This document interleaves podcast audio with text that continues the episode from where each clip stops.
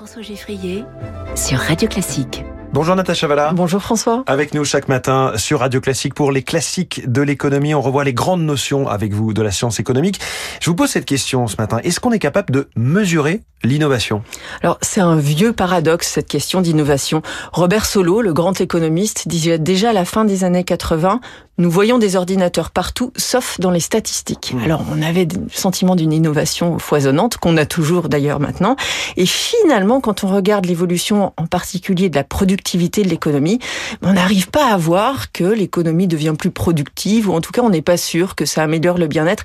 On ne sait pas le mesurer. Les instituts de statistiques nationaux n'ont pas euh, vraiment les bons outils. Donc, il y a un problème de mesure, mais il y a aussi un problème d'indicateur. On va voir, il y a, on a fait certaines tentatives pour trouver les, les, les, bonnes mesures. Et pourquoi c'est compliqué alors? Alors, c'est compliqué parce que, dans le fond, euh, la définition du PIB qu'on utilise aujourd'hui, donc ce qu'on utilise pour mesurer notre mmh. croissance, grosso modo, euh, ça prend pas en compte ce qu'on appelle les changements d'usage, les changements de qualité. Si votre l'exemple euh, typique, c'est le téléphone. Le téléphone a, a, changé complètement de nature et de fonction. Alors, le téléphone, c'est tellement gros qu'on a quand même ajusté un petit peu la définition du téléphone. Mais ce changement qualitatif-là, finalement, il n'est pas tellement reflété dans le, la, la, mesure de la valeur, ajoutée et, et, de, et de la productivité. Mmh. Et donc, on passe à côté, quelque part. Oui. On peut on dire, par exemple, que, que l'iPhone d'aujourd'hui coûte beaucoup plus cher que l'iPhone du début en 2008, mais qu'en revanche, il permet de faire beaucoup plus de choses. Donc, voilà. Donc, on compliqué peut, de savoir vraiment... Euh, de façon très myope, on se dit mince, les téléphones ont vachement augmenté, et en fait non, les, téléphones sont devenus beaucoup beaucoup d'autres choses. Alors une autre façon de dire ça, et c'est peut-être même une, une, idée nouvelle, enfin différente en tout cas, c'est de dire il y a beaucoup de choses, et ça c'est un peu contre-intuitif, mais il y a beaucoup de choses avec cette innovation et cette technologie ambiante qui étaient dans les, les activités de marché, donc de vendables auparavant, et qui ne le sont plus aujourd'hui. Alors là, on a un exemple assez extraordinaire avec les photographies les photos. On prenait des photos avant l'existence, enfin la, la, la, la, diffusion du smartphone. On prenait des photos avec des appareils photos. On achetait des pellicules. On allait faire développer sa pellicule. On payait assez cher pour développer sa pellicule et donc on comptait les photos qu'on prenait. Et il y a un économiste qui est très connu euh, qui s'appelle euh, Monsieur Varian, qui était euh, qui a écrit un manuel que tous les économistes ont, ont étudié et qui est devenu le chef économiste de Google. Alors mmh. c'est pas un hasard.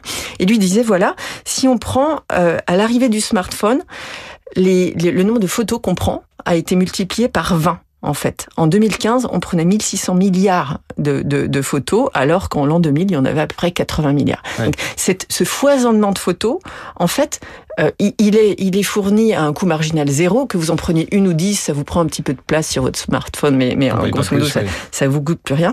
Sauf que c'est pas comptabilisé dans le PIB. Alors, il faut être malin aussi. On voit aujourd'hui que cette activité numérique qui n'était pas comptabilisée, elle commence à produire de la valeur parce qu'on a maintenant des systèmes de publicité, parce qu'on a maintenant des rémunérations pour les influenceurs, etc., etc. Donc on est obligé de faire avancer ces modes de calcul pour pouvoir refléter l'innovation et pour pouvoir être capable finalement de la mesurer et de la valoriser. Est-ce qu'on a malgré tout des indicateurs? Alors, on a, on a, euh, on utilise en tout cas certaines variables. Une variable qu'on aime beaucoup, c'est le nombre de brevets. Alors, il y a beaucoup d'une grande littérature qui utilise le nombre de brevets pour voir si, euh, prend ça comme un proxy de l'innovation.